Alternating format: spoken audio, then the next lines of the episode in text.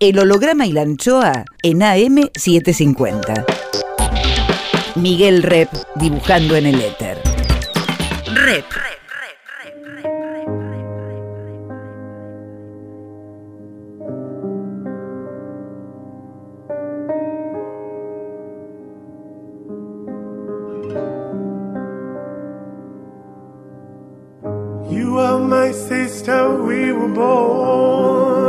Tú eres mi hermana.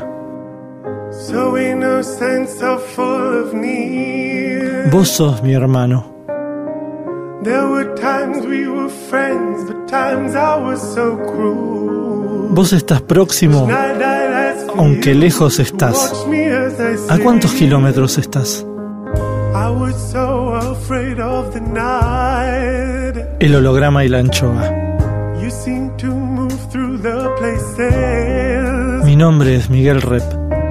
that I feared. You lived inside my world so softly, protected only by the kindness of your nature. El holograma y la anchoa. You are my sister, and I love you.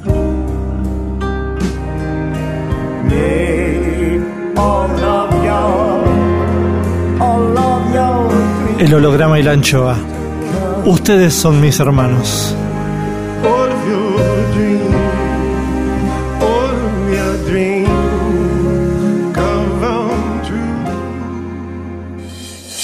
El holograma y la anchoa. Hoy guardamos el aire, el pensamiento de Sole Otero. Lápices, papeles, plumines, pinceles, tablets, canvas, cuadritos, portadas, tapas, afiches, mate, café, alcohol, cómics, historietas, bande dessinée, novela gráfica, editoriales, fanzines, globitos, onomatopeyas, festivales. La creadora Sole Otero, Argentina, nos borda un diálogo desde Angoulême, Francia, de modo feminista, de modo artístico, de modo crepuscular y habla de todo eso que nos gusta en el holograma y la anchoa. Hola, ¿qué tal? A ver. Ahí estás. ¿En dónde estás? ¿Qué tal? En Angoulême, en Francia. Ah, ¿te quedaste a vivir en Angulema? Sí, me quedé a vivir acá nomás. Por lo menos por ahora, porque nunca se sabe, pero sí. ¿Hace cuánto que estás en Angulema? Eh, llegué en junio del 2020 definitivamente, así que ya casi dos años. ¿Y todo el año se respira historieta ahí? Eh, sí, la verdad sí, porque, o por lo menos yo sí, porque estoy adentro de la residencia, entonces estoy todo el tiempo en contacto y viéndome con otros autores de historieta. Y obviamente hay un momento más fuerte en el año que es cuando está el festival. Eh, pero sí, como que hay un ¿Cuándo montón es el de festival? actividades. El festival ¿Qué generalmente se hace a fines, fines de enero, pero este año se hizo a fi- mitad, fines de marzo, porque, bueno, porque hubo una cancelación, se pospuso un poco por el COVID. Eh, pero generalmente es a finales de enero. ¿Y cómo es eso de la residencia? La residencia es, eh, acá en Angoulême existe algo que se llama la Cité de la BD, que es como una institución que tiene ciertos subsidios estatales, pero es privada, eh, y que sostiene el Museo de la BD, la biblioteca, la cinemateca, la mediateca y la Maison de Sater, que es esta residencia donde se alojan y, llegan autores de todo el mundo que piden un espacio para trabajar durante una cantidad de meses que cambia según cada autor. O sea, hay autores que piden dos meses, hay autores que piden un año, y a algunos autores les pueden dar eh, un departamento para que, para que vivan mientras están trabajando, y a otros, como yo, por ejemplo, que ya estuve mucho tiempo acá, ya no me corresponde más un departamento, así que me alquilo mi propio departamento pero todos trabajamos en el mismo edificio que está dividido como en diferentes estudios, algunos, sole- algunos a solas y otros compartidos. Son estudios que son como súper grandes y, y bueno, nada, tra- por Es eso nos vemos todo el tiempo. En el edificio de la residencia vos alquilás un, un- un- un departamento. ¿no? No, no, no. En realidad a mí me dan el estudio para trabajar en el edificio de la residencia y algunos autores les dan un departamento afuera, muy cerca, a unas cuadras para que vivan. A mí ya no, porque estoy hace mucho tiempo, pero yo tengo mi estudio todavía dentro de la residencia, que es ah, gratis. Ah, eso lo mantenés. ¿Y cuál, cada cuánto vas a la residencia? Sí. ¿Cada cuánto vas? Voy todos los días a trabajar. Generalmente trato de no ir los fines de semana, pero si no voy todos los días durante la tarde a, a eso, a trabajar. Y, y entonces te un cru- abogado que nos ayuda con, con tareas administrativas y nos asesora con temas de derecho de autor. Y, y bueno, y hay, no sé, una cocina, una biblioteca, computadoras, escáneres. Y allí, digamos, toda gente, eh, en, en ese, en ese edificio hay toda gente del BD, digamos, de la banda de cine.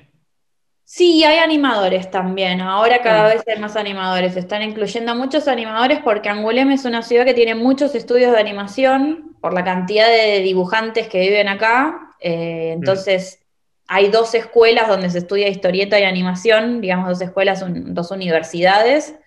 Entonces, se están empezando también a, a admitir y a dejar que hagan residencias eh, personas que hacen como animación, pero más eh, estilo independiente, digamos, no que estén trabajando en grandes producciones, sino gente que trabaje como sola en, en hacer cortos o proyectos individuales. Y, que tiene, qué salida tiene, no digo laboral, sino eh, quizás de, de muestras o, o quizás de Nanesí, ¿dónde, dónde, dónde- tienen salida estas Y animaciones? generalmente, generalmente la gente que está haciendo animación termina, termina presentando los cortos en distintos festivales en lugares del mundo. Es como que, eh, no sé, por ejemplo, hay uno de mis, de mis compañeros iraníes, eh, ganó varios premios en Japón con el último corto que hizo. Hay un serbio que hace poco ganó un concurso o en un festival en, en Serbia. Eh, se van viendo un poco ahí, bueno, y después hay gente que por ahí se termina quedando a trabajar en Angoulême, en alguno de los estudios de animación que hay acá, en, eh, ya sí en proyectos más largos, ya sea de series o de, o de películas. Hmm. Más, más, más, más. Sole Otero, dibujante. Rep en AM750. ¿Y vos pensás, eh, como toda tu vida, como haciendo novelas gráficas o tenés como otras visualizaciones futuras? A mí, bueno, por el momento sí, tengo como un plan estructurado en mi cabeza de hacer al menos la novela gráfica que estoy haciendo ahora y dos más, y, y mi idea es dedicarme bastante a eso. Siempre quise, por un lado, pintar y por el otro escribir, como separar las dos partes de la novela gráfica en, en- en los, en, digamos, en hacer algo de literatura y algo de pintura aparte, pero es como un plan que lo veo más a futuro. Y en el medio también hago mucho bordado, estoy armando como una especie de muestra de bordado grande que igual es como un proyecto a muy, muy largo plazo porque bordar es una tarea muy lenta. Eh, ¿Tus bordados son figurativos o son abstractos? No, son figurativos. Y estoy haciendo ahora como una especie de página de historieta gigante que en realidad es como un... Una alfombra. una pared. Sí, Un- Sí, un pero las partes están todas separadas, no es un tapiz. Ah, bueno. Eh, un fresco. Pero bueno, eso, eso lo voy a terminar dentro de 10 años más o menos, porque voy muy, muy despacito. Em, en y tanto, después nada, doy clases. en tanto tenés eh, cursos, haces cursos, tenés reuniones de crítica, tenés algún tipo de escarceo con lo académico ahí, o simplemente te encerrás y a laburar, a dibujar, a mostrar y Tengo, eh, leo mucho, leo mucho. Ahora, por ejemplo, estoy tratando de escribir algo sobre color porque tengo un curso hecho en Doméstica, que es una plataforma web sobre color, y entonces estoy tratando de escribir un libro, un ensayo sobre color, y para eso estoy leyendo muchos ensayos sobre color. Matiz.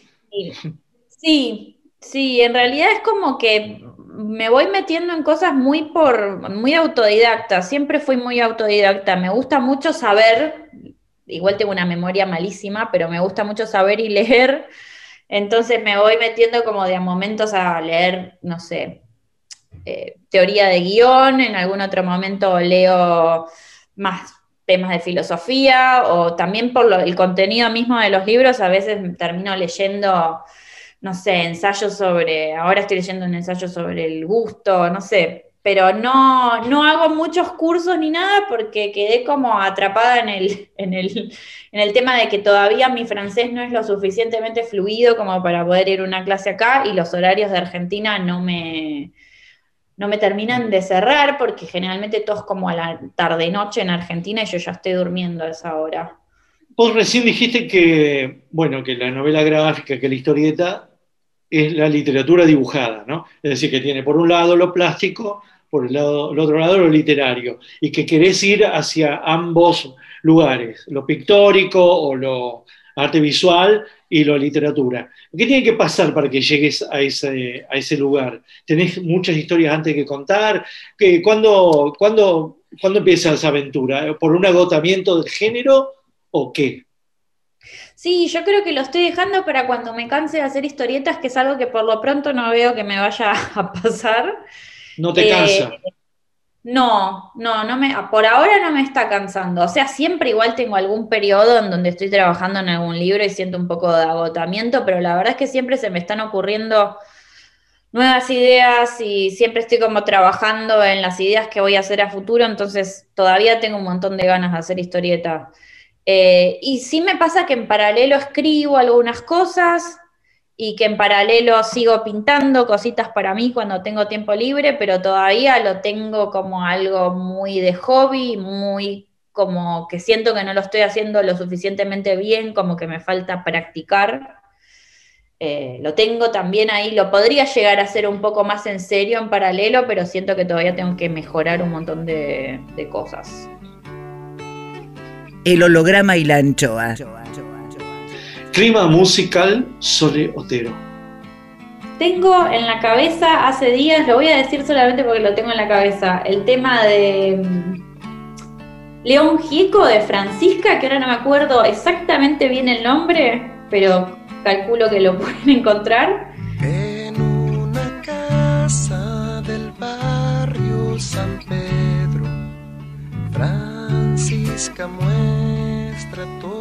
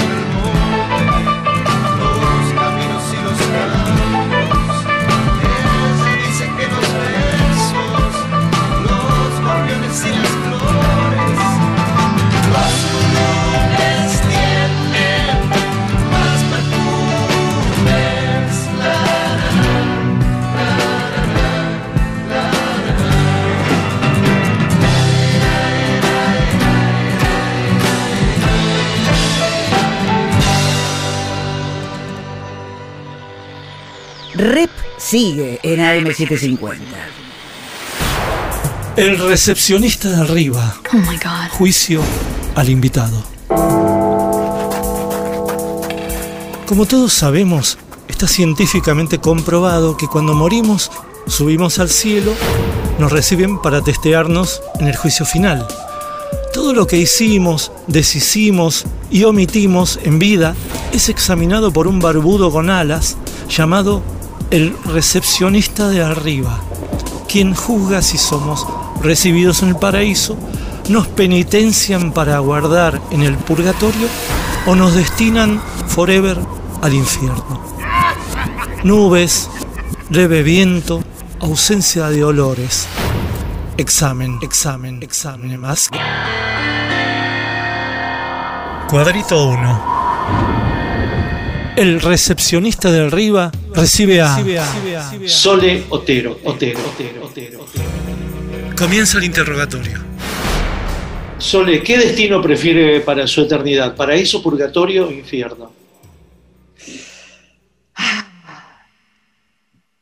Calculo que tendría que terminar yéndome al paraíso. No me quiero quedar en el infierno, seguro que no, y en el purgatorio tampoco, porque creo que sí, no, no vale la pena estar sufriendo y purgando pecados para siempre. Aunque claro, el paraíso suena un poco aburrido, pero, pero bueno. Viendo tu vida vivida ya, ¿qué crees merecer para tu eternidad? ¿Paraíso, purgatorio o infierno? Probablemente purgatorio, seguramente a haber hecho muchas cosas mal. no creo que Eh, infierno tampoco, pero... ¿Le diste un beso, un abrazo a alguien en vida y ahora que ves la foto te arrepentís? Mm, no, no, creo que no, no me arrepiento. ¿A quién, si pasás a esta instancia de la eternidad, querés volver a ver o conocer?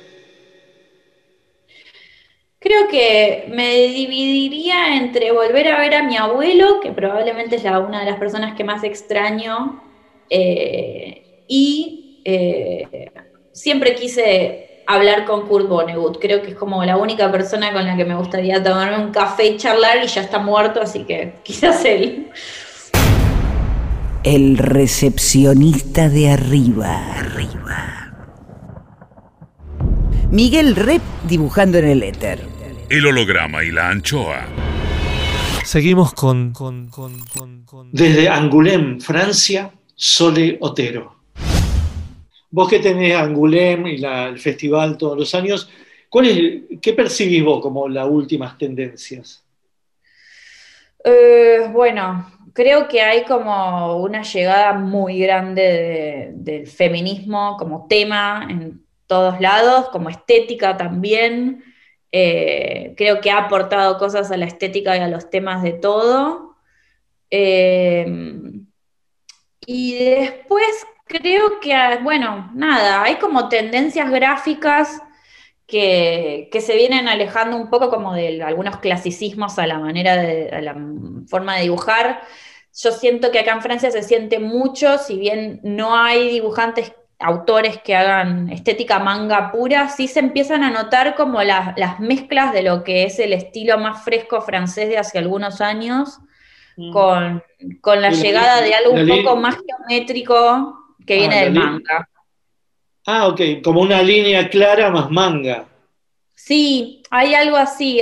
Hace unos años eh, lo que yo más veía acá en Francia era como este estilo a los Joan Far, como un poco de línea suelta, Sí. como medio manchado y sucio, pero que se, que se percibe como muy relajado, pero igual es muy bastante virtuoso. Y ahora eso es como que se está yendo un poco más por el lado de algo más geométrico, eh, como con la influencia, sí, no solamente del manga, sino como de algunos autores japoneses que hacen historieta independiente y que trajeron como una manera de narrar un poco más rupturista y geométrica y muy de la perspectiva y de romper la perspectiva. Ah, mira. Y eso se Pero no, no, no expresionista. No, todo lo Geométrica. contrario. Mm. Sí, Fría. Sí, sí, sí. Sí, fría. Hay de todo igual, hay gente que lo logra torcer para transformarlo en algo expresionista también. Creo que es un momento en, un- en- el mundo en el que gracias a las redes sociales o por culpa de las redes sociales, depende cómo lo, lo mire, hay como una especie de democratización del arte donde hay mucha gente haciendo de todo, entonces hay como Sí. una convivencia muy grande de estilos, como que hay para todos los gustos. Porque hoy en día lo que es Internet, las redes, es la no revista. Antes había revistas y en las revistas siempre había como una familia estética, Sí, ¿no? había una curaduría o una línea editorial que ahora ya no existe o que No sí hay. existe, pero solamente en algunos lugares, en algunos espacios. Claro. Pero lo que vos decís, esto de la, de la, de- de la democratización, también cuando yo te pregunto por las tendencias, es de esa democratización, donde vemos tantas manos, tantas estéticas distintas, siempre hay alguna que prevalece o que tiene algún tipo de mirada más mayoritaria, ¿no? Siempre hay una que es más hegemónica. Dentro Sí, de lo que es que, cual- que todo vale, el todo vale siempre tiene algún tipo de cabecita que emerge un poquito más fuerte, ¿no? Sí, a mí me, me cuesta un poco pensar eso porque algo que me fui dando cuenta viendo la gente que viene a la mesón o inclusive hablando con otros autores de historieta argentinos es que cada uno tiene como su pequeño, su pequeña burbuja de gustos y de cosas que consideran que son la historieta y que eh, conforman, digamos, un canon de cosas a leer o a conocer y cambia un montón de persona a persona y a veces no coinciden. Y me parece que es como un espectro súper amplio y que uno, lo, en realidad el lector es el que lo acota un poco y determina qué es lo que leo o no leo. O sea, a mí probablemente lo que yo estoy viendo como tendencia no sea lo mismo que pueda ver otra persona como tendencia, porque es un poco lo que, lo que termina pasando ahora, que existen como estas posverdades, ¿no? Como que mm, cada uno se rodea un poco de lo que le gusta, de la gente que opina un poco lo mismo y no ve tanto lo que está pasando más allá de eso. Mm. Y dentro de esto, ¿qué es lo que vos ves? Y lo Y que yo no estoy ves. como muy en contacto con lo que a mí me gusta, que son las... Me gustan mucho los, trabajos de las autoras mujeres y los temas que tienen que ver con, con- esto, como que estoy muy conectada con eso. Me gusta la ciencia ficción, me gustan los géneros, eh, pero quizás no soy tan lectora, no sé. En este momento no estoy leyendo tanto manga como en en algún otro momento de mi vida, nunca leí demasiado mainstream americano, tampoco estoy tan conectada con algunas, algunas obras clásicas que no me llaman tanto la atención, como que en realidad podría definirme por el no, por las cosas que no leo más que por las que leo. Claro. Más, más, más, más. Sole Otero, dibujante. Rep en AM750. Yo no sé cuando vos empezaste o tenías eh, como el deseo de publicar, si tenías como una, como te- querías pertenecer a una revista, ¿no? Querías pertenecer a un colectivo, cuando eso ya casi no ocurre, ¿no? Hoy realmente somos islas, hay islas, islas, islas, y es muy difícil encontrar también eh, como el recorte, ponele, la historieta feminista, el- la, la novela gráfica feminista, tienes que andar con una lupa buscando porque no hay una publicación como en otro momento pudo haber sido Harakiri o lo que sea. Ahora tenés que andar buscando, ¿no? De a una. Vos cuando Sí. empezaste o cuando tenías deseo de publicar, ¿querías pertenecer a un colectivo o te imaginabas que ibas a terminar siendo una solista? Eh, yo creo que, a ver, cuando yo empecé a hacer historietas era todavía muy chica y quizás en ese momento fantaseaba con lo que había leído yo, con lo que me había inspirado a mí, que era un poco la revista Villiquen, que después terminé trabajando brevemente en la revista Villiquen. Como en mi imaginación yo lo que quería hacer era historietas para chicos. Después fui cambiando mucho con el tiempo y terminé perteneciendo a dos colectivos, que uno era Chickson Comics y el otro era Historietas Reales, y que, nada, me encontré perteneciendo a los colectivos cuando los colectivos no, no había, no hacía demasiado tiempo que existían, y eran colectivos que, forma, que, se, que se formaron en el universo de los blogs. Eh, Claro. No en el papel. no en el papel, no. No, lo No que pasa es que yo, empecé a hacer historieta en el año 2000, entre el 2000 y el 2006 estuve empezando a publicar y ya para ese entonces no había más revistas de nada. Claro. Eh, y de hecho tuve la suerte de poder estar como un poquito en la revista Villiquen, que todavía existía, pero después también dejó Claro. de existir. Claro. Había una Eh. pertenencia, un- una pertenencia a un medio. Sí, y antes de eso era como que no me visualizaba tanto estando en una revista porque mi- no tenía muchas perspectivas realmente de terminar haciendo historietas de manera seria. Pensaba que iba a ser algo que en algún momento me iba a aburrir de, de- de hacer y lo estaba haciendo por puro hobby. Como que yo me fui metiendo a hacer historietas un poco por accidente, me fui, me fui llevando por, por las ganas y no por tener una idea de que era lo que yo lo que quería hacer era ser historietista. Porque al principio que eras como más ilustradora. Yo sí, cuando estaba en el colegio quería ser dibujante. Eh, de hecho, me anoté en la facultad pensando en ser animadora y me di cuenta de que el trabajo de animación no me gustaba nada después de hacer un mini curso de animación.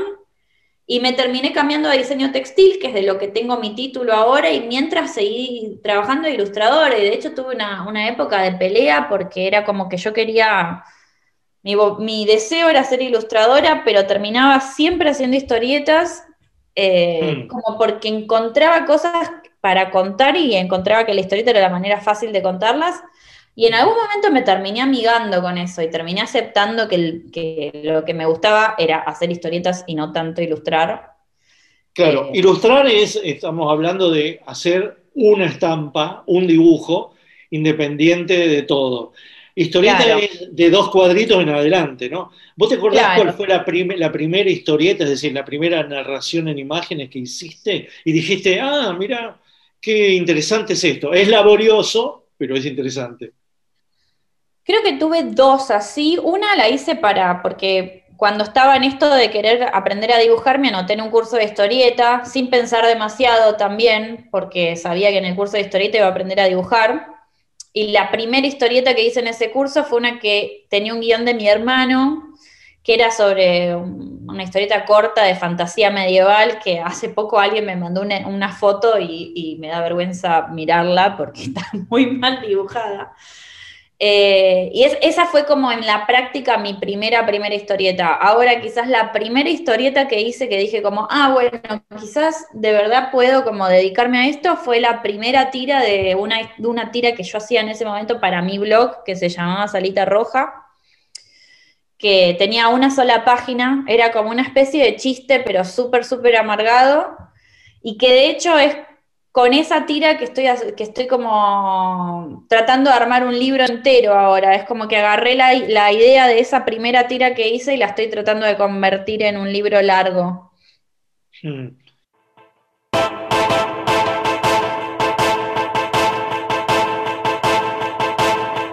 El holograma y la anchoa. Banda de sonido por Sole Otero. Un tema que se llama Swedish Guns de, de Radiohead.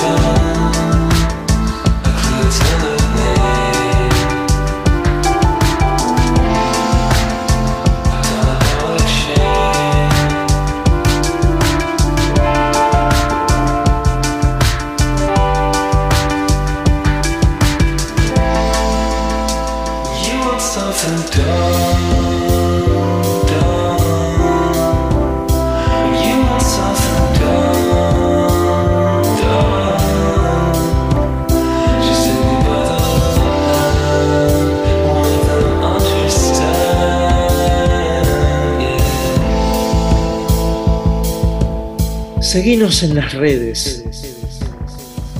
En Facebook, El Holograma y la Anchoa. En Twitter e Instagram, Miguel Rep. Rep sigue en AM750. El recepcionista de arriba. Oh my god. Juicio al invitado. Hay gente que espera entrar en el paraíso, pero hay muchos en el paraíso que esperan que entre cierta gente. Cuadrito 2. Continúa el interrogatorio a Sole Otero, Otero, Otero, Otero, Otero.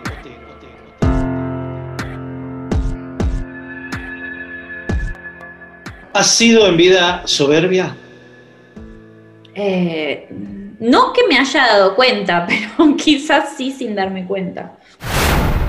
¿Envidiosa? No, envidiosa no. ¿Mentirosa? No, tampoco. Me cuesta mucho mentir. ¿Procrastinadora? Sí, procrastinadora seguramente sí. Tengo un momento de procrastinar asumido todos los días. ¿Celosa? No, tampoco. ¿Racista? Eh, no soy racista, pero es una lucha constante no caer en los estereotipos, especialmente en un lugar en donde estoy con mucha gente que es de muchos países. A veces cuesta un poco no, no mandarse alguna con eso. ¿Optimista? Soy poco optimista, en- especialmente en este momento. Pesimista. Pesimista, sí. ¿Dilapidadora? Dilapidadora. Sí, he tenido mis momentos de dilapidación. ¿Avara? no, ¿Ambiciosa? sí. Ambiciosa, sí. ¿Violenta? Sí, también he tenido mis, mis momentos de violencia. El recepcionista de arriba. Rep. En AM750. Volvemos con, con, con, con- Desde Angoulême, Francia, Sole Otero, dibujante. Para realizar una historia autobiográfica, una novela o una historieta autobiográfica, eh, ¿cuál es el disparador principal en vos? ¿Es, eh, no sé, los sentimientos, las imágenes, eh, lo dramático, lo humorístico? ¿Cuál es como la puerta que te abre a las ganas de hacer esa historia? Yo creo que lo que me termina abriendo la puerta es encontrar en alguna situación de mi vida algún camino que recorrí, algo que aprendí. Un poco como el camino del héroe, como si aprendí algo de alguna experiencia, entonces puedo hablar de que de esa experiencia de alguna manera, puedo encontrar cuál era el conflicto o cuáles era la serie de conflictos que me llevaron a terminar haciendo un cambio y a entender algo y puedo contar eso. Me parece que ahí parte mi disparador. Después es como que eso lo trabajo directamente contando mi experiencia, como he hecho en algún libro o en alguna historieta corta, o si no lo disfrazo de, de alguna otra cosa y lo escondo dentro de otro personaje, le pongo una, un- no sé, una coraza cambiándole el género a lo que estoy contando, pero más o menos siempre parto como de ahí, de ese camino. Sos de pincel sobre papel, de rotulador sobre papel, pero también sos textil. Sí. ¿Sos de tablet? ¿Sos de tablet? También, sí, hice eh, de todo. O sea, si me preguntan, la verdad es que prefiero trabajar con el pincel y el papel o el, hilo, la aguja y, la tela, pero el último libro que publiqué, Naftalina, lo terminé haciendo todo con la tablet por un tema de logística, digamos, porque estaba viajando y porque tenía que hacer rápido, por, por varias cosas, porque quería para ese libro en particular colores más brillantes y con la tablet podía hacerlo. eh, así que Lo, terminé haciendo lo coloreaste todo, lo coloreaste todo en tablet, lo coloreaste todo en tablet. Sí, no tengo demasiados problemas con ninguna técnica. Lo que sí me pasa es que la técnica, las técnicas me cansan en general. Es como que después de hacer un libro de 200 páginas con una sola técnica, al libro siguiente, la verdad es que prefiero en la medida de lo posible hacer otra cosa.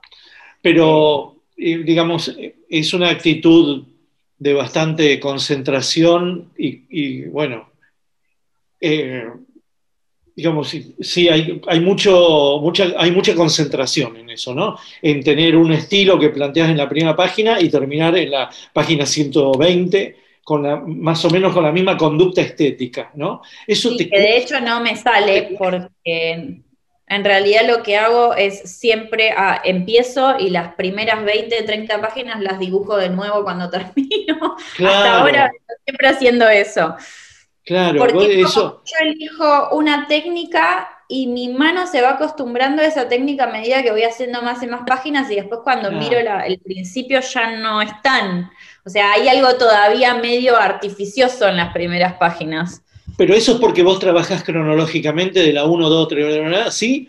No es que trabajás de la 1, 1 35, 54, eh, 100, no sé, vas saltando No, no, como no, para no. dejar mojones, No. mojones.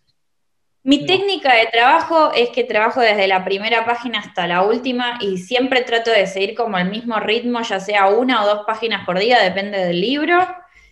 Habla, sigue hablando la dibujante Sole Otero.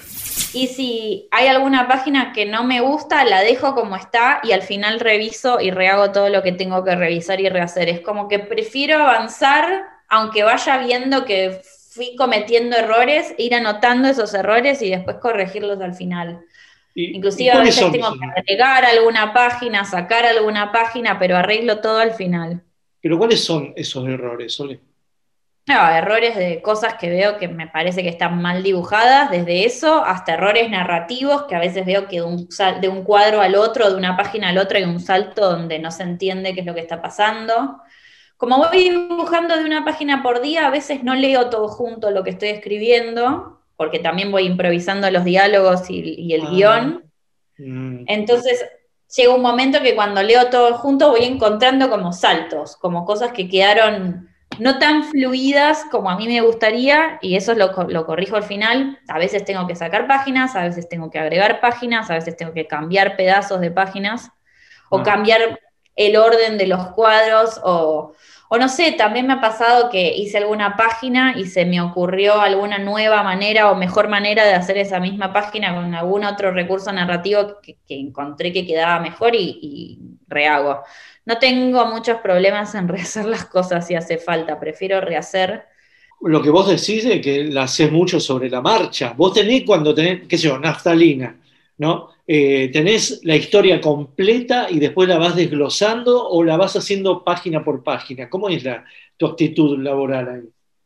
Eh, Naftalina lo que hice fue escribir una escaleta.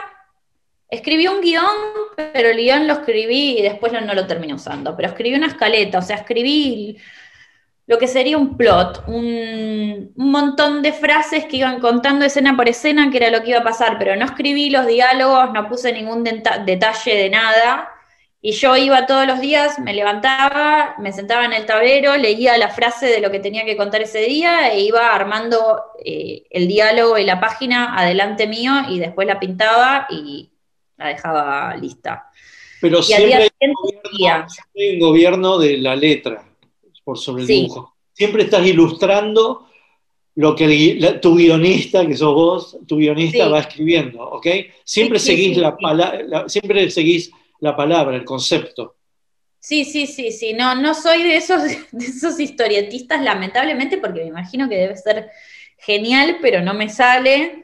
Que se sientan directamente a improvisar un dibujo arriba del papel y es el dibujo el que les va dictando la historia. Para mí, yo parto desde la historia y aparte es, contar la historia lo que me motiva y lo que me lleva a querer hacer historietas. Nunca me pasó al revés.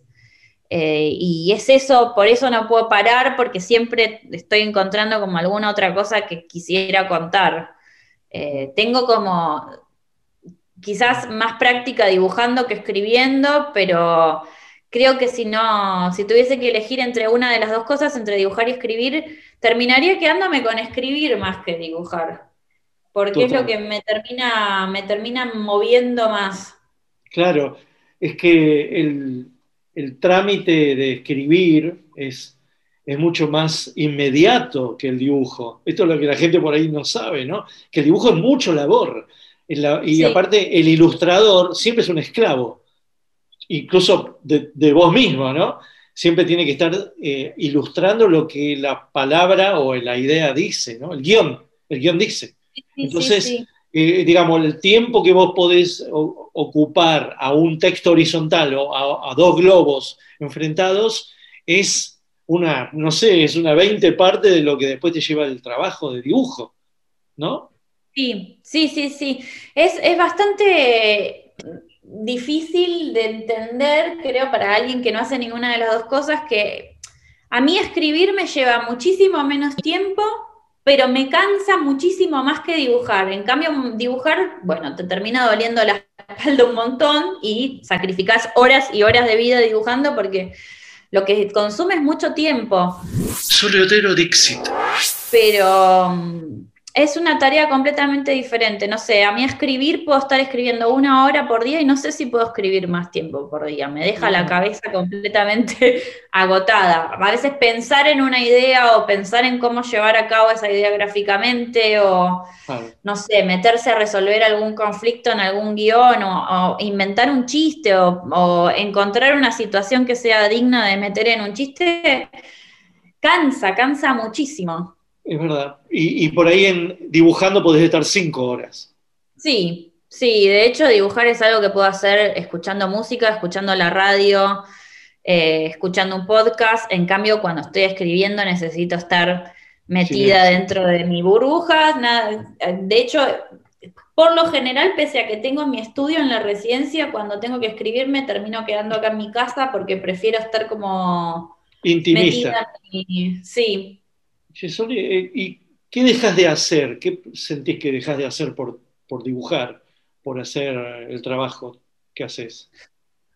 En realidad mi problema siempre y mi lucha es con que eh, necesito hacer más ejercicio y, o no sé, ah, depende, tengo muchas cosas que dejo de hacer. Me ha costado mucho estar en pareja por mi trabajo, eh, a veces me cuesta balancear con eso, con hacer ejercicio o con cocinar lo que a mí me gustaría cocinar, que es otra actividad que también disfruto mucho, pero puedo hacer poco.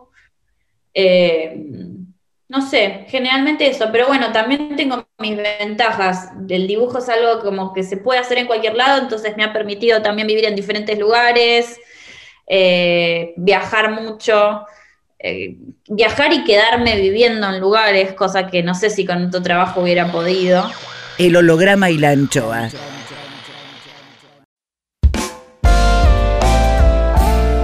El holograma y la anchoa en AM750. Miguel Rep dibujando en el éter. Rep.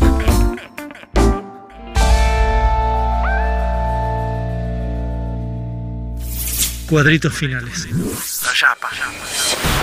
El recepcionista de arriba. Oh my god. Juicio al invitado. Según pasan los años en capacidad hotelera, el infierno tiene más problemas de alojamiento que el paraíso. ¿Por qué ocurre esto? Cuadrito 3. Termina el interrogatorio y se procede al veredicto.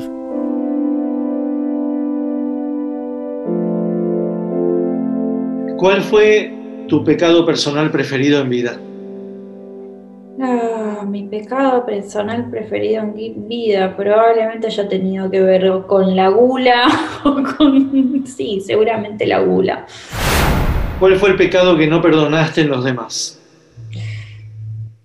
Eh, me cuesta mucho perdonar la manipulación cuando descubro que alguien está manipulando a alguien. ¿Le quitaste el novio o la novia a alguien? No, ¿Te moriste rebelde o dócil?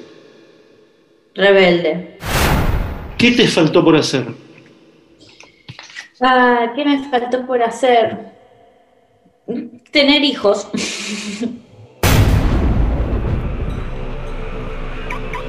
Veredicto.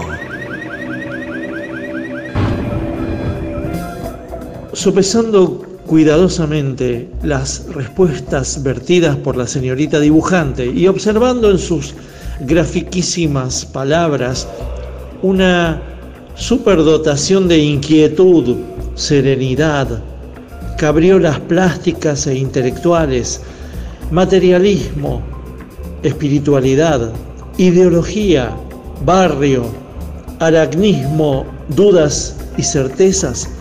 Por todo ello, sentenciamos a Sole Otero al purgatorio. Purgatorio. Purgatorio. Y que sea a colores o en blanco y negro y grises, como ella quiera.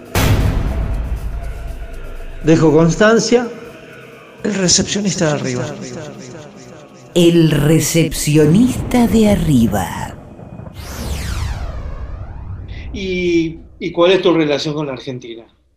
¿Tenés deseos de volver, pasear por acá? ¿Cómo es tu, tu- tu- tu asunto con Argentina? Mi relación con Argentina, extraño, extraño un montón de cosas. Quizás en este momento tengo una especie de, de, fobia a las ciudades grandes, entonces mi ciudad, que es Buenos Aires, me cuesta un poco como ciudad, pero también me pasa con otras ciudades del mundo, no es que eh, tengo una cosa particular con Buenos Aires.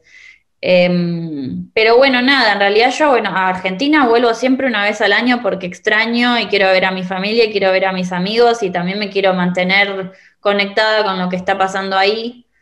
Soy una persona que se fue de Argentina porque encontré un lugar en donde estaba más cómoda por temas de trabajo y donde tengo más posibilidades de hacer lo que a mí me gusta hacer, pero no me fui enojada con Argentina o emigré como con esta nueva, esta nueva ola de gente que se va y desde afuera hasta no, se queda enojada con el país. eh, lo extraño y sigo conectadísima porque gracias a internet puedo seguir, no sé, a veces siento que estoy en, en internet, sigo en Argentina y en, en el, afuera de internet estoy en Francia.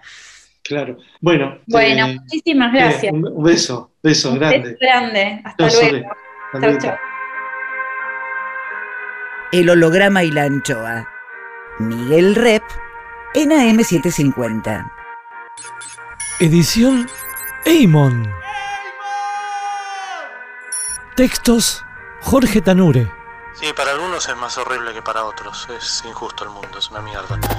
Intenta, produce, consigue. Listo, ahí le mandé. Berenice Sotelo. Gracias.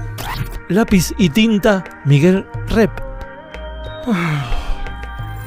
El holograma y la anchoa en la contratapa del fin de semana. Sueñan lindo. Miguel Rep.